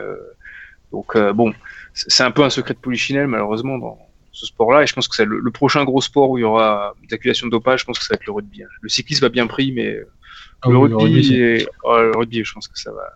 Bah, je pense que ça va de toute manière sortir à travers la durée de vie des athlètes, comme en football américain. Ah oui, il y a, l'Afrique du Sud aussi, les pauvres, là, ceux qui ont gagné. Euh, qu'ils ont gagné, François Quand il y avait Mandela, je crois, 95, un truc comme ça 98, en 2000, je sais plus. Enfin, c'était. Enfin, ouais, il y avait Mandela encore à l'époque, et, euh, les types, euh, ils commencent tous à mourir, là, je sais plus, ils ont regardé l'équipe, t'as déjà 5 morts, alors qu'ils avaient à peine 50 ans, quoi. Mhm. donc, c'est c'est un peu, ouais. Donc, euh, ouais, des records pour avoir des, des, dopés qui meurent à 50 ans, c'est peut-être pas forcément. Euh, euh, alors, l'article mentionne aussi une, il y a une discipline, c'est la natation, sur laquelle, ah je sais pas si vous vous rappelez des combinaisons. Alors, c'était super sympa. Enfin, tu étais devant ta télé. Bon, tu savais que c'était un peu nawak le, ce qui se passait, quoi. qui mettait 45 minutes pour mettre la combinaison. Ouais. c'est ça, ouais. Il grattait un angle, il avait perdu. Euh, mais euh, donc il y a eu un accroissement de 3% euh, des records euh, entre donc 99 leur apparition et 2010 date de leur interdiction. Hmm. Et en 2010 ou 2008, ça dépend parce qu'il y a eu, je sais pas si vous vous rappelez, il y a eu une interdiction progressive. C'était un peu et encore même aujourd'hui les maillots c'est un peu borderline. Parce qu'il y avait l'époque encore des maillots qui descendaient jusqu'aux genoux. euh, ça- Ouais. ouais. Et, euh, voilà, et depuis 2010, euh, en fait, c'est une catastrophe dans la natation parce que les records euh, sont intouchables. Et il y a eu un retour en fait aux performances euh, d'avant, euh, quasiment, hein, euh, d'avant. Les euh, il y a, en fait, le sport ne progresse pas entre 5 points. quoi. Il y, a, il y a un autre sport aussi qui, euh, c'est en tout ce qui est la, la course, par exemple 5000 mètres, 10 000 mètres ou voire les marathons. Il y a récemment une Oui. chaussure Nike qui a été euh, bannie euh, des, des marathons, justement parce qu'ils trouvent que c'est un dopage mécanique en fait. Euh, dans la semelle de cette chaussure, il y aura une, euh, une tige ou une, une plaque en, en carbone, en fibre de carbone, qui donnerait en fait tellement de, de rebond, euh, c'est un ressort en fait carrément. Et du coup, le, le coureur dépense, euh, je sais plus, c'est assez phénoménal, genre 3, 4 ou voire 10% moins d'énergie euh, pour un, je dirais, pour un pas égal en fait. Et, euh, et je pense que le, la personne qui avait gagné les derniers, euh, qui a, qui a explosé le record les, du dernier marathon, alors vraiment un truc genre il est passé à 3 minutes devant l'ancien record, un truc comme ça, avait ces mecs là. Et donc le record est en train d'être euh, Hmm. invalidé, il me semble. Mais je je sais pas si vous vous rappelez, il y a quelques, alors, euh, j'ai pas une- on va dire quelques semaines ou quelques mois là, il y a pas longtemps, il y a eu, euh, c'est un record non officiel. Euh, le, déjà le, le recordman actuel qui a, ils ont fait une course où je crois qu'il y avait 17 médaillés olympiques euh, et mondiaux qui lui ont servi de lièvre tout le long de la course. Euh, ils ont cherché, ils ont attendu le jour J pour avoir les meilleures conditions météorologiques possibles. Ils ont tout mis en place pour essayer de voir ce qu'ils arrivaient à faire et s'ils arrivaient à descendre en dessous des deux heures sur le marathon. Je sais pas si vous avez vu ça, ces soirs-là. Et, euh, et en gros, il y a Oui. l'article mentionne qu'il y a un certain nombre de disciplines. Enfin, ça montre qu'en gros, si si on a même sur des sports où on stagne que depuis longtemps comme le marathon, modulo comme tu dis, le- les améliorations de technologie. Euh, il y a un peu à aller gratter en cherchant les conditions favorables à la limite du règlement. Mm. Euh, Ouais. c'est- Ouais, ouais, ouais. On peut aller gratter encore un peu. Mais, mais en fait, ça reste à la marge. Enfin, tôt ou tard, les conditions, elles y seront les unes après les autres et euh, il n'y aura plus trop de marge de manœuvre. Ouais, tu, tu peux chercher à optimiser, mais au bout d'un moment, ça, ça en vaut plus la peine. Ouais, Ouais. Ouais. Clairement. Et alors, et alors pour info, euh, donc je, disais en fait euh, les, les, athlètes en eux-mêmes euh, musculairement, donc en taille, etc. Les populations ne grandissent pas en fait. Les populations ont pris, ils prennent euh, 1 cm, c'est énorme, 1 cm par génération. Euh, donc ça c'est énorme, hein, euh, ont pris sur les dernières générations. Et euh, il semblerait qu'il y ait une stagnation globale sur l'ensemble des pays développés. Sur, sur la, la taille. Bon, bien sûr. hein, non, c'est plutôt un centimètre en horizontal euh, tous les 5 ans. hein, c'est plus trop en vertical, hein, la croissance. euh, ouais. Voilà. Et, et ce qui m'intéresse aussi, c'est le, le fait que les, les jeunes, euh, les petits millennials qui ont 15 ans, je, c'est encore des millennials, c'est encore après les millennials, je sais pas comment on va les appeler, Ouais. Euh, qui apparemment auraient euh, 30% moins de... Non, je j'ai pas vraiment compris, ils auraient moins d'endurance que... Alors, je sais pas si c'est les. Enfin, il faut pas forcément taper sur les millennials parce que je suis pas sûr qu'on soit pas concerné. Hein. Mais euh, ce, qui, ce que dit l'article, c'est que les générations, on a perdu en deux générations 30% de capacité d'endurance. Il me semble que c'était mesuré sur le, sur le 1000 mètres qui se fait au moment standard de la scolarité. Euh, après, de là à voir si ça touche que la génération euh, ou si, si les générations précédentes je ne sais pas depuis combien de temps en fait. C'est une bonne question. Hein. Depuis combien de temps cette régression est constatée en fait?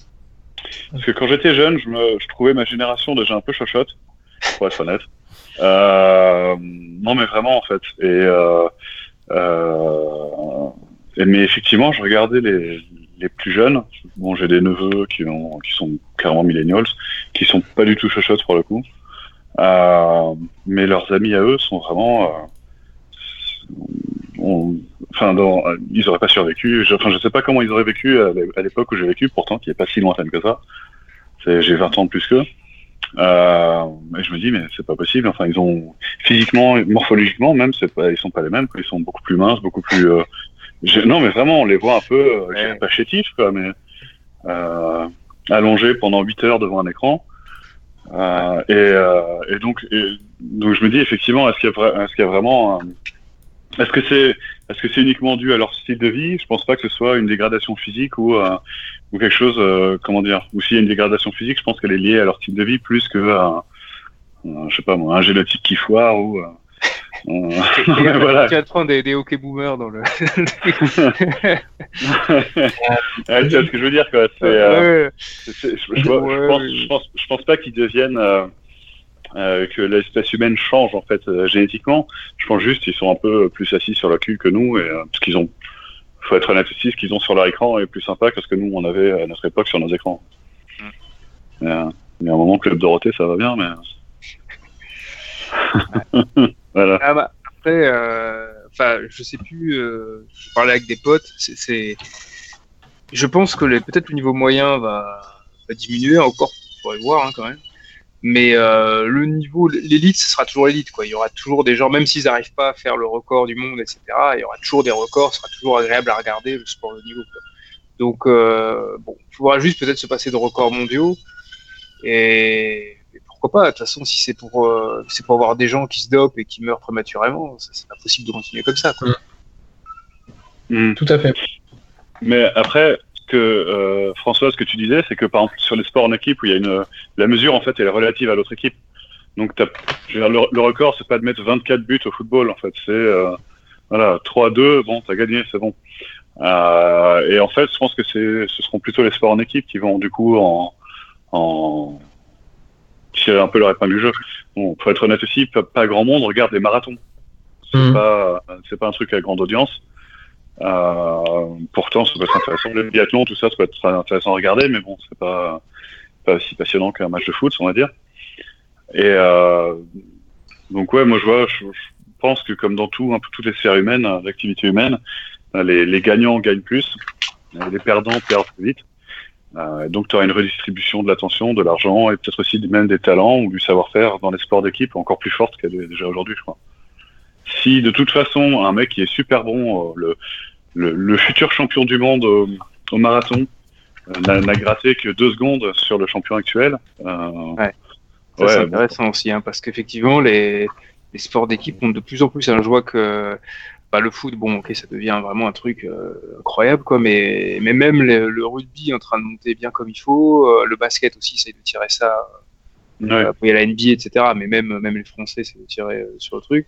Et, et ces dernières années, je pense que c'est le sport collectif qui a plus marché à la télé que, que les JO. Ouais. Ouais, clairement. C'est aussi des sports que tu peux sponsoriser plus facilement. Parce que tu as 24 maillots ou 12 maillots euh, avec euh, ton, le nom de ta marque. euh, voilà, je pense qu'ils ils savent mieux euh, les équipes qui autour, les équipes de communicants qui autour des, grands, des grands événements sportifs. Quand c'est des, sports d'équipe, sont souvent vachement plus efficaces.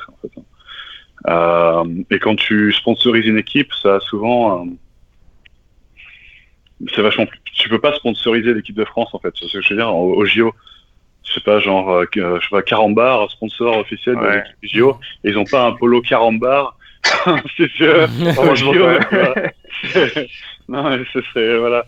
Donc, euh, donc ça marcherait pas. Euh, donc, donc tous les sports d'athlétisme en fait restent finalement euh, potentiel marketing beaucoup moindre, de communication beaucoup moindre, et du coup intéressent moins l'argent. Et euh, du coup, fait, il y a tous les corollaires associés, c'est moins d'argent, c'est-à-dire bon, ben, moins de moins d'ambition, peut-être aussi dans les équipes euh, encadrantes euh, ou d'ambitieux en tout cas. Enfin voilà, il y, a des- choses comme ça qui, sont corrélées en fait. Alors, c'est euh, ce que tu dis là pour faire la transition. Alors, euh, euh, il y a quelque chose, une vidéo, si jamais par curiosité, euh, vous pouvez aller voir. C'est euh, quelqu'un qui s'appelle Anthony Pouliquin. Je sais pas comment ça se prononce. Euh, c'est une vidéo qu'on trouve sur YouTube. C'est une autre histoire, une autre histoire du sport ou pourquoi je ne serai jamais Luis Fernandez. Et euh, bon, il a un petit côté réac. euh, je suis pas pour savoir si je cautionne tout ce qu'il peut raconter. Mais son propos, c'est de faire le lien direct entre le sport, dans l'histoire du sport, dire que le sport, enfin entre le sport et le capitalisme. La définition de sport, que sport, euh, quand je vais faire un footing euh, en bas de chez moi, je vais pas faire du sport en fait. Euh, quand je vais faire un tennis avec mon pote, je fais pas du sport. Euh, un sport, c'est c'est un lien direct avec une question de règles et de compétition. Et qu'en fait, ce, ce biais-là de sport avec la compétition, etc., et la mesure des performances, c'est quelque chose de très récent Et c'est Ouais. directement, directement connecté à la notion de, de- enfin, de suivant sa vision des choses. hein, Alors, c'est ce que tu dis, ça tombe pile poil dans le, positionnement en fait marketing de Nike, euh, qui est une, euh, par exemple, euh, il y a une époque Adidas, bon Adidas, Adidas et Nike se tirent la bourre depuis longtemps, on sait. Adidas a complètement raté le, le, tu tout le truc du yoga et toute espèce de truc de bien-être en fait, de wellness. Euh, parce que pour eux, eux, ils définissaient le sport, c'est des bons Allemands et des bons Français. Et justement, ils définissent le sport comme un truc de euh, technique, euh, de dépassement de soi euh, dans le- dans l'épreuve en fait. Voilà. Le sport, ça fait mal. Euh, et non, mais voilà quoi, voilà. Et le sport, ça fait mal. Il y a de la compétition, il y a de l'effort, il y a du voilà. On t'en sort un peu fatigué quand même normalement. Euh, alors que au même moment aux États-Unis, surtout aux États-Unis, tout, toutes les nanas en fait commençaient à faire du yoga. Et puis il y a différents types de yoga. Il y a des yogas qui sont même assez, euh, on va dire, euh, intensifs hein, au niveau cardio. Euh, il y a des- c'est pas juste tu fais la pause du lotus ou je sais pas trop quoi et puis voilà tu t'endors. Non, il y a d'autres trucs. Il y a des yogas un peu plus sportifs on va dire, mais ça devenait vraiment à la mode et donc elles s'achetaient leur petit tapis, puis leur petit t-shirt et puis leur petit pantalon qui moule bien comme il faut, les petites baskets roses qui vont bien avec, les petits chouchous pour pas que les cheveux tombent dans les, dans les devant les yeux quand on fait la pose du euh, singe euh, grimpant le je sais pas trop quoi. Et euh, et donc il y avait tout un petit attirail à acheter quand on quand on allait faire son yoga. En plus d'aller voilà payer un prof de yoga ou une salle de sport etc ce marché là Nike est rentré en, en force en repositionnant en fait sa marque. Pour eux le sport c'est juste maintenant le dépassement de soi c'est plus ça plus rien en fait c'est- c'est c'est super ah oui alors mais oui mais tu peux te dépasser toi-même par exemple quand euh, je sais pas le soir tu travailles euh, 10 minutes de plus par exemple dans la définition de Nike, en fait, c'est devenu du sport, ça. Euh, et donc, le yoga, ça faisait partie d'un sport aussi maintenant. C'est du sport aussi. Donc, tout ce qui est attaché, tout ce qui est autour de ça maintenant, ça peut être du sport. Et du coup, euh, Alors, ça leur excuse-moi, je te- permis de lancer. Pour eux, c'était pas mentalement, c'était normal après de lancer des produits et de prendre le, de capter comme ça, on va dire, le marché du yoga, en fait. Alors, articles, euh, Ouais, je te, je te- je te coupe parce que je rebondis sur un truc. Alors, je viens de vérifier sur Google, c'est bien ce qui me semblait. C'est une pub Nike euh, qui représente exactement ce que tu racontes. Alors, attention, grosse référence. C'est le film Ce que veulent les femmes. Euh, ça vous dit quelque chose ou pas du tout? Euh, c'est pas avec Bon. Gibson euh, non Bon, et dans le, dans le ce que les femmes, euh, euh, vous pouvez voir sur YouTube, en fait, c'est l'invention d'un slogan pour la pub Nike, pour une campagne de pub Nike. Et euh, c'est exactement ce que tu racontes, c'est autour du, de la route. C'est euh, la route euh, ne me juge pas quand je vais la voir, la route euh, ne m'en veut pas si je suis pas allé la voir depuis deux semaines, la route ne me demande pas euh, qu'est-ce que j'ai fait aujourd'hui, la route me fera pas de reproches, la route s'en fiche si je vais plus ou moins vite. Ce qui compte, c'est juste ma prochaine rencontre entre la route et moi. Et c'est vraiment voilà. C'est beau, c'est beau. c'est magnifique. C'est magnifique. non, mais c'est vrai. Écoute, on croirait du Paul Valéry, là. Ah, là. Euh, Excuse-moi pour euh, son Ah, ouais, c'est c'est celle-là. c'est beau. Euh, mais Mais, si, mais ouais, c'est vrai, c'est ça, en fait. ouais. Pardon. Ouais. hein. je disais, ouais, je, je regardais un peu le temps, ça, ça tourne, et puis moi, je, je me faire un, un peu engueuler après. Donc, du coup, euh, je sais pas s'il y a d'autres questions, peut-être une ou deux euh, rapidement, puis on passe à Fabien. Ouais, j'ai regardé très vite la, la bio de la jeune, euh, j'ai encore oublié son prénom. Elle- elle Alexandra, tellement ouais. Voilà, ouais. Alexandra de, de machin truc.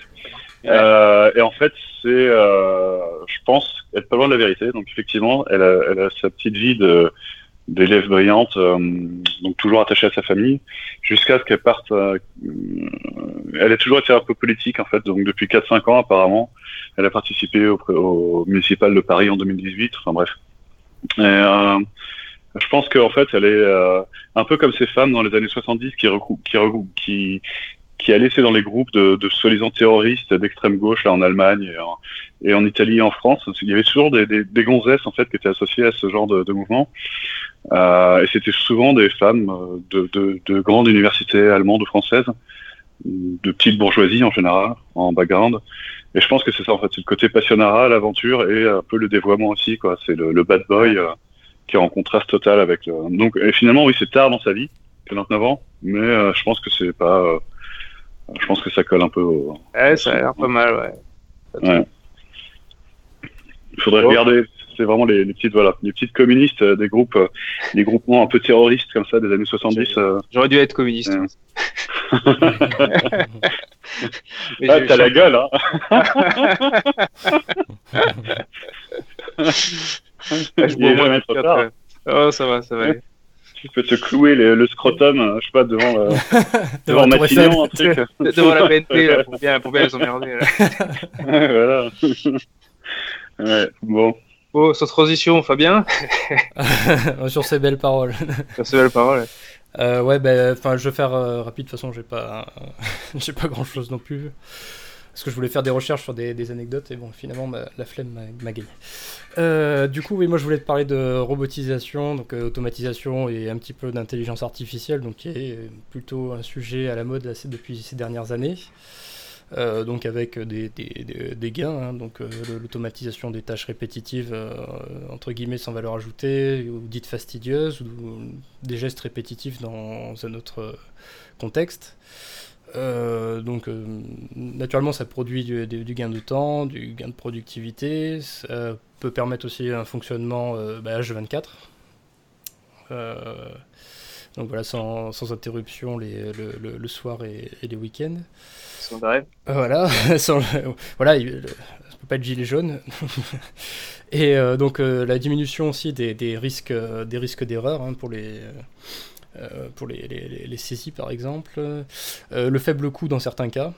Donc euh, quand on voit le, prix de, le développement du coup d'un- robot, alors bon après si c'est matériel ça peut monter un petit peu plus, mais au bout d'un certain nombre d'années on rentabilise quand même.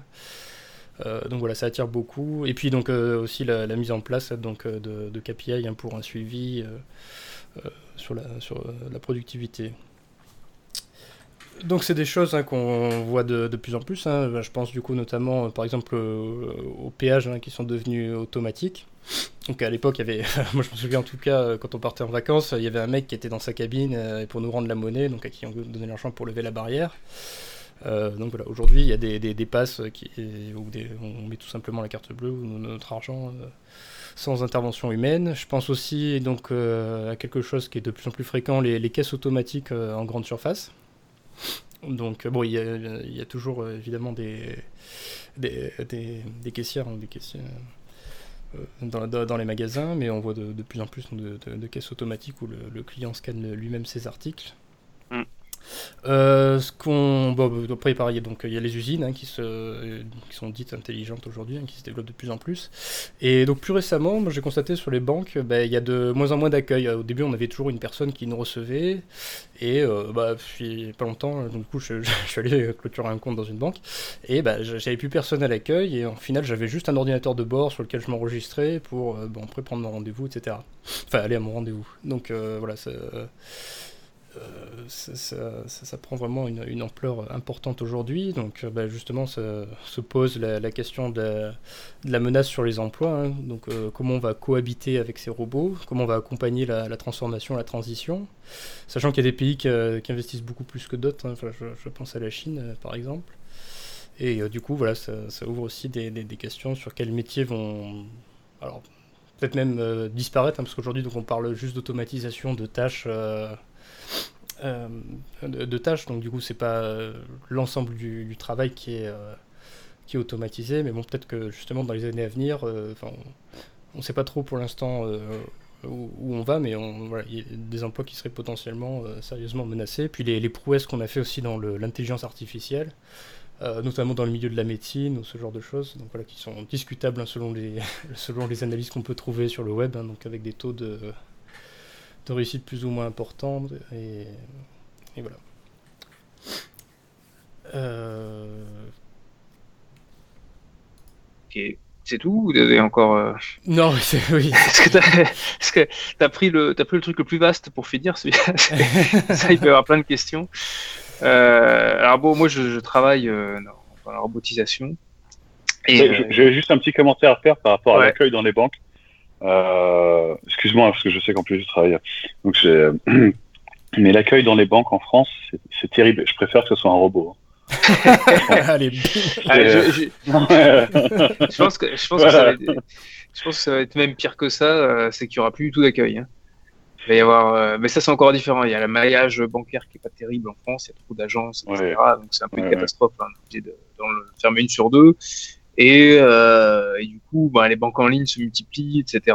Et peut-être qu'on va avoir des statuts hybrides. Là, j'ai vu ça, là, des espèces de- d'auto-entrepreneurs bancaires. Peut-être ce sera un mec, une espèce de courtier bancaire euh, qui fera ton truc. Mais euh, je suis pas sûr que voilà, les agences bancaires, tu vas en avoir de moins en moins. Et, Attends, auto-entrepreneur bancaire, faudrait m'expliquer parce qu'avec BAL 2, BAL 3 et tout ça, ça va être un peu compliqué quand même. Ouais, c'est un nouveau statut que je crois teste la caisse d'épargne, mais je sais pas trop ce que ça donne. Euh, honnêtement, moi je pense que c'est plus une précarisation du boulot qu'autre chose, mais bon. Ouais, c'est un peu le, le gars qui va recharger les batteries des, euh, des euh, le juicer là, qui va recharger les batteries des. Franchement, je pense qu'on ubérise le truc, quoi. Ouais, le mec, ça. il va, Ouais. il contrat, et c'est malheureusement une tendance qui se, ou heureusement pour certains, qui se généralise. Mhm. Mais effectivement, de toute façon, tout ça va un peu de pair euh, avec la robotisation. Alors, l'intelligence artificielle, je connais un peu moins, mais sur robotisation, euh, bah, y a, même si le truc, on te le dit pas, mais quand on dit ouais, on va gagner 20%, 30% et tout, ça veut dire qu'il y aura deux mecs en moins, trois mecs en moins, euh, où on va pouvoir euh, aller euh, des pays où c'est un peu moins cher, euh, le Maroc, le Portugal, avec des contrats locaux où tu peux virer les gens assez facilement.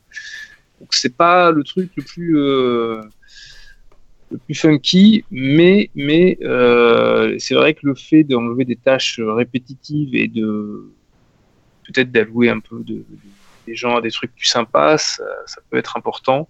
Et je dis ça parce que dans des entreprises françaises, les grosses là, euh, en général, tu as une espèce de pacte social.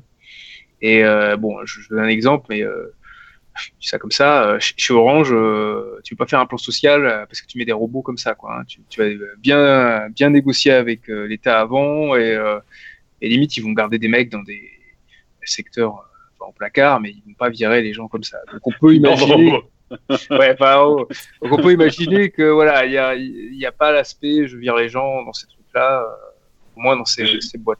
Alors en, en fait là c'est parce que quand on entend robot, on s'imagine euh, c'est des, des- on s'imagine souvent les, les, les chaînes Oui. de construction de voitures avec les bras articulés. Alors, euh, Mais un robot, ça peut être le terminal, l'écran dans le, dans le McDo Ouais. où tu commandes ton, ton en fait. Exact, ton ouais. burger. D'accord. Et du coup, la- les métiers du tertiaire les plus basiques, répétitifs, ce que tu peux déjà en fait automatiser sur un Excel en gros, Mm. c'est automatisable euh, à merci en fait. D'accord. Donc ça touche euh, 60% des employés en France. Ah ouais, il y a, enfin, il y avait une étude de McKinsey où, qui avait fait ça. C'est, ouais, ouais, c'est, assez violent, quoi. hein. Euh, Peut-être pas 60%, mais je crois que c'était 40%, un truc comme ça. Et ils parlaient mondialement, eux. hein. Ouais, en France, Alors- on est, en France, c'est Ah. tertiaire à 77%, un truc comme ça. je sais Ouais. plus. Alors après, euh, en France, c'est particulier quand même. C'est- euh, moi, je le vois et tout. Tu peux faire un robot si personne n'utilise ou si les mecs ils mettent toute la mauvaise volonté euh, du monde euh, pour, euh, pour faire le truc. Finalement, tu vas pas forcément gagner. euh, enfin, les premières générations, je pense que ça va pas être euh, la fête. Je pense que Mhm. tu auras vraiment un, un gap euh, qui va sortir parce qu'on est quand même. Enfin, les automates tels qu'on les connaît là dans le tertiaire, justement, je pense qu'on est encore au début. Et on faisait euh, encore des POC, là, des proof of concept, euh, il y a 2-3 ans. Euh, donc là, on commence à faire vraiment des trucs en production, euh, du moins dans les banques. Et donc, on n'est pas encore arrivé à maturité du truc, on n'est pas encore sur des trucs vraiment calés. Et euh, il n'y a pas encore beaucoup de monde, mais ça commence à venir qui a. Euh, on appelle ça la, expatrier les gens, enfin, Ouais, mais, mais après, Ouais, ça, peut être, chorer euh, traitements. ça peut être aussi pour absorber une charge, hein, sans, enfin, justement, comme on, en général, donc les, on peut avoir une volumétrie qui fait x2, mais on n'aura pas le personnel en x2, quoi. Donc, euh, en termes de recrutement, parce que ça coûte trop cher. Donc, ça peut aussi être euh, une solution pour absorber une charge et, et focus, du coup, euh, enfin, mettre d'autres- les personnes euh, qui Ouais, ouais, sur bah- une autre tâche et pour accompagner le. Alors souvent, souvent, ça sert un peu d'excuse aussi, hein, parce qu'ils disent ah oui, il y a une nouvelle réglementation et tout pour absorber les charges de la meilleure, euh, la meilleure manière possible. On va faire des robots et tout. Et euh, bon, euh, oui et non, mais faut pas trop le prendre. Euh, enfin, excuse, il y a, je crois que j'ai eu cette conversation il y a un an ou deux avec Florian sur la robotique, l'intelligence artificielle. À l'époque, j'étais assez négatif et tout, enfin négatif. Je pensais que vraiment on avait vu une révolution assez violente rapidement. Maintenant, je pense qu'il y aura toujours une révolution, effectivement. bon, peut-être pas autant que ce que dit McKinsey et compagnie, mais je pense qu'il va vraiment se passer des choses. Mais je la vois plus douce, entre guillemets, que, que ce que je pensais. Je pense pas que. Mm. Euh, voilà, tu, tu vas avoir 40% des emplois en Pour l'employé du tertiaire, on passe des, des graviers au, à la vaseline, en fait. Ouais, c'est. D'accord. Pardon hein, d'être un peu. Oui, oui, non, non, mais, oui, oui, Bah, après, ça va prendre du temps. De toute façon, enfin, on parle pareil sur 20, 30 ans. Donc, c'est pas, effectivement, c'est pas une démarche qui va s'installer dès demain. Quoi. Donc, euh, Par contre, ça Mm. pose de, ça pose des problèmes. euh, ça pose des, des- des problèmes déjà qui, que tu ressens, c'est que, alors là, le chômage a un peu baissé et tout, mais alors, euh, t'imagines euh, si dans 20 ou 30 ans tu détruis 40% de postes, tu vas certainement pas en recréer 40%. Donc ça veut dire que tu as encore Ouais. plus de gens sur le carreau. Qu'est-ce qu'ils vont faire comme travaux? Parce que si c'est des gens pas très Il y a qualifiés, des. etc., euh, Il y a en plus, si tu regardes au niveau vraiment talent, j'aime pas le mot RH parce que rela- enfin, relation humaine, je trouve ça un peu, un peu débile comme un, ou capital humain, je trouve ça très moche comme, comme approche. Mais si tu regardes vraiment au niveau des, des talents et des gens, le, l'une des plus grandes, euh, l'un des plus grands, soi-disant, atouts de la robotisation ou de l'automatisation, c'est que finalement, on aura du temps libre pour exercer nos talents et notre créativité. Mm. Euh, regarde autour de toi qui est créatif. Ce sont en général les gens qui ne seront déjà pas remplacés par des robots. ouais, ce que j'allais dire, Oui. ouais, c'est plutôt, euh, c'est pas forcément euh, les gens qui ont des tâches répétitives qui sont les plus créatifs, même si Voilà. Euh, et même sur des boulots où on se dirait sur le type de, de- de travail intellectuel, par exemple comme les, les juristes, les avocats, on en avait parlé d'ailleurs il y a deux ans. Ouais. Euh, il y a de plus en plus de d'entreprises qui proposent en fait des softwares en cloud ou Oui. en SaaS Ouais. pour remplacer justement les avocats. Alors là, c'est plus de- d'intelligence artificielle, mais euh, C'est- bon, ouais, les- ouais. les sont connectés, hein, ça se touche. euh. C'est de l'AI, mais euh, ouais, voilà. Mais et jusqu'à, je pense que c'était en Chine, et ils ont testé, ou au Japon, je sais plus où. Euh, il me semble que c'était en Chine, c'est peut-être à Shenzhen. Ils avaient testé un, un juge euh, intelligence artificielle dans une cour de justice. Euh, et quelqu'un s'est effectivement pris une, une amende, euh, en plus assez élevée. Enfin, c'était euh, donc jugé par une intelligence artificielle. Donc euh, il y a des tests aujourd'hui, euh, bon, pas en Europe heureusement, de- mais pas encore, de, de donc de pas juste faire. Effectivement, tu peux te dire bon, on va automatiser les, les contrats ou les voilà euh, tout ce qui est un peu automatisable en fait finalement avec une intelligence artificielle qui est pas forcément euh, euh, voilà euh, à euh, interpréter la loi et Ouais. juger quelqu'un. Alors, ça me fait penser. c'est un Euh... peu violent. ouais. Ouais, mais Ouais. il a- il a pas tort. hein, c'est vraiment des tests qui sont en train de se faire. Parce qu'en fait, ce qu'on fait euh, nous, enfin ce que tout le monde fait. Première couche, tu fais de la robotisation pour des tâches euh, entre guillemets pas trop intelligentes. Deuxième couche, tu mets l'intelligence artificielle pour choper les tâches un peu plus intelligentes. Ouais.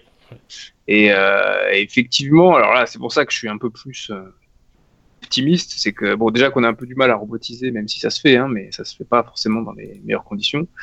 Euh, je pense que pour l'intelligence artificielle, il y a encore un autre gap à franchir parce que là, tu peux pas.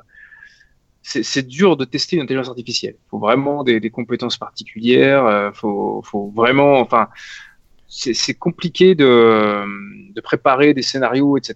Parce que euh, on ne peut pas couvrir aussi facilement qu'un un logiciel normal. Quoi. Il y a des phases, Mm. des phases d'apprentissage aussi. hein, le- Ouais, il y a une phase d'apprentissage. learning. Justement parce que le moteur enfin, d'intelligence artificielle se crée lui-même ses propres règles Voilà. Ouais. avec la data que tu lui Ouais. donnes en fait. Ouais. D'accord. Et donc euh, c'est un système qui se crée en fait. Et donc tu sais pas comment. C'est l'émergence d'un système, on peut pas le prévoir normalement en fait. Si j'ai bien compris.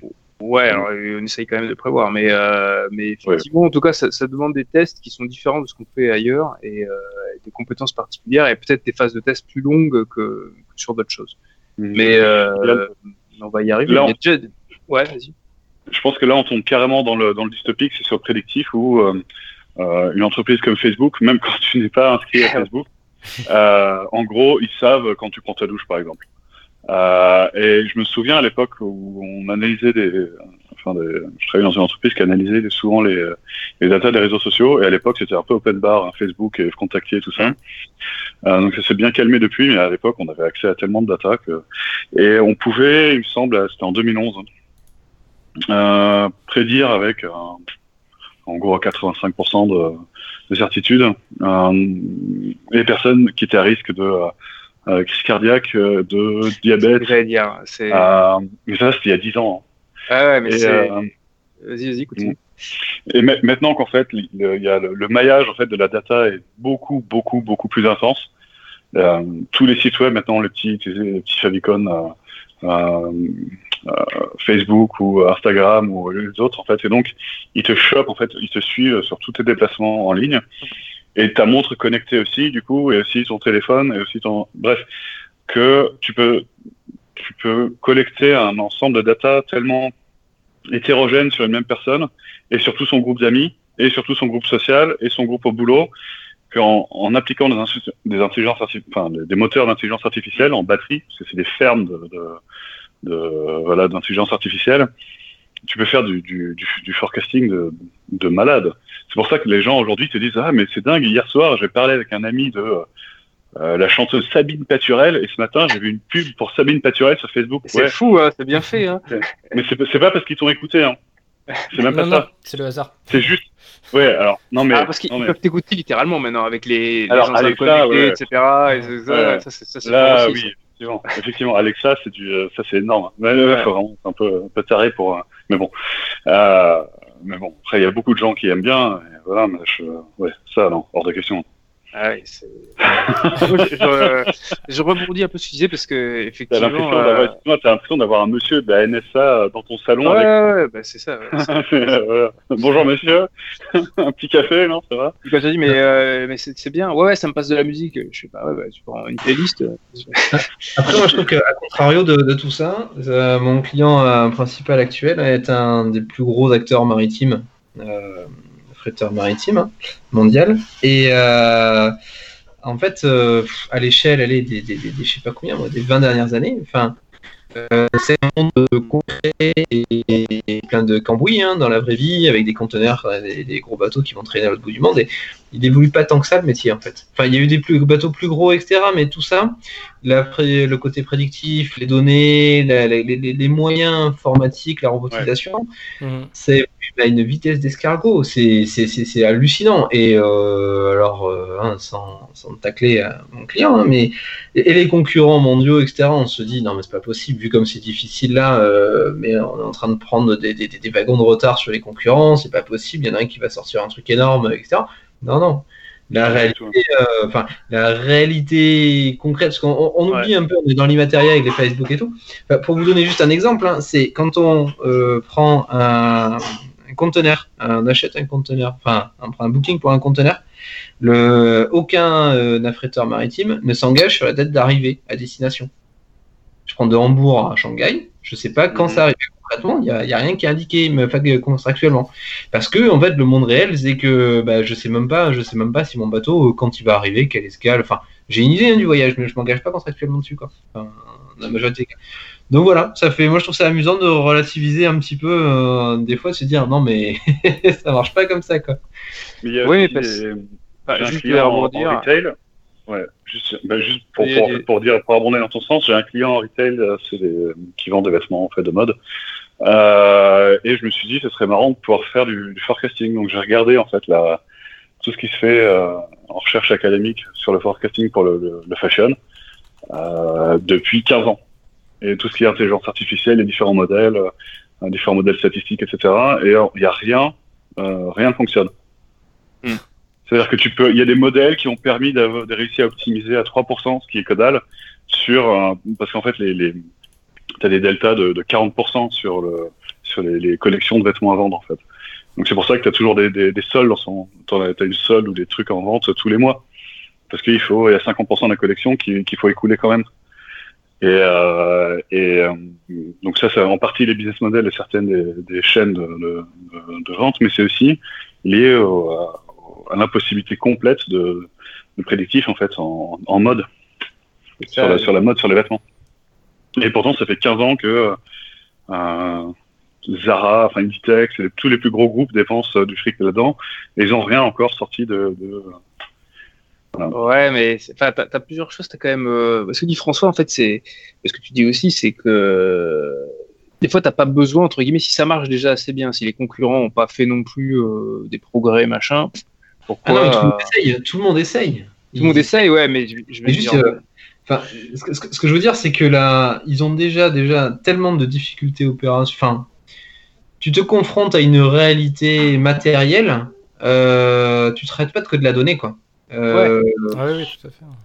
Bah, Il y, a, concret. il y, a, il y, a, il y a deux choses. Il y a effectivement, euh, bon, faut voir la, la concurrence, l'état de l'art, et, et, euh, et voilà, si tu en as vraiment besoin. Et l'autre truc, c'est euh, si les modèles, euh, si rien ne marche, puis ça marche pas encore, euh, bah, c'est normal de ne pas avancer euh, rapidement. En fait, il faut savoir quand même sur euh, les modèles prédictifs, les analyses de données, etc. C'est des souvent ce sont des, des, des, des théorèmes matheux, etc. Qui, qui viennent des années 70-80. Toute la théorie était là. Seulement, le problème, c'est que on n'avait pas la puissance nécessaire machine pour faire tourner les trucs, ça prenait trop de temps, donc on faisait des la partition à part, euh, je sais plus quoi, euh, lecteur propre, enfin, bon bref, euh, ACP, l'analyse en composante principale pour trouver les bons trucs et tout, et euh, euh, pour essayer de diminuer le, bah, le, le calcul à faire parce que c'était trop, trop difficile à Ouais, calculer. il y a- sinon, il y a tellement de, ouais, de, de corrélations, en fait, de, de- comment on appelle ça en français, je sais plus. Ouais, voilà, le, le mais- piqué, en gros, c'est la, base, si tu veux pas t'emmerder, si tu as Oui. 5 ou 6 variables et que tu as, une, t'as une calculatrice, pas un ordinateur, en fait. Ouais, voilà. Mais Ouais. maintenant, le, le truc est tellement puissant, ton, ton- même ton téléphone portable, il devient plus puissant qu'un ordinateur et tout, que Ouais. tu, ça t'arrive maintenant à des trucs euh, où euh, ça tourne. Hein. Moi, j'ai fait tourner des trucs sous R et tout, ça, ça marche bien. Hein. Ouais, Euh, donc la théorie est là. Après, il faut, euh, il faut tester, il faut que ça marche, puis il faut voir et tout. Voilà, voilà. Ouais. Euh, je, je pense que, alors moi, je suis, je suis un peu pris par le temps. Je pense Ouais, que les nôtres pareil. aussi. Mhm. Donc, euh, donc quelqu'un veut faire un mot de la fin ou euh, on conclut euh, sur le monde, ce sera bien demain, même avec l'intelligence artificielle? On te laisse conclure. Vas-y, fais-nous rêver. Non, non, mais je- moi je pense sincèrement que ça va pas être aussi chaotique que, que ce que je pensais euh, il y a encore un an ou deux, que ça va mettre un peu de temps, et peut-être qu'on aura des, un modèle euh, économique et social qui prendra en compte ça, alors peut-être avec un salaire universel ou des choses comme ça, parce que tu peux pas pouvoir des, avoir laissé des gens comme ça sur le carreau, créer pas mal de richesses, peut-être créer encore plus de richesses que maintenant, et euh, avoir la moitié des gens euh, qui crèvent la dalle, quoi. Donc, donc voilà, bon après c'est peut-être un peu utopiste et optimiste, mais, euh, mais je pense que c'est possible quand même.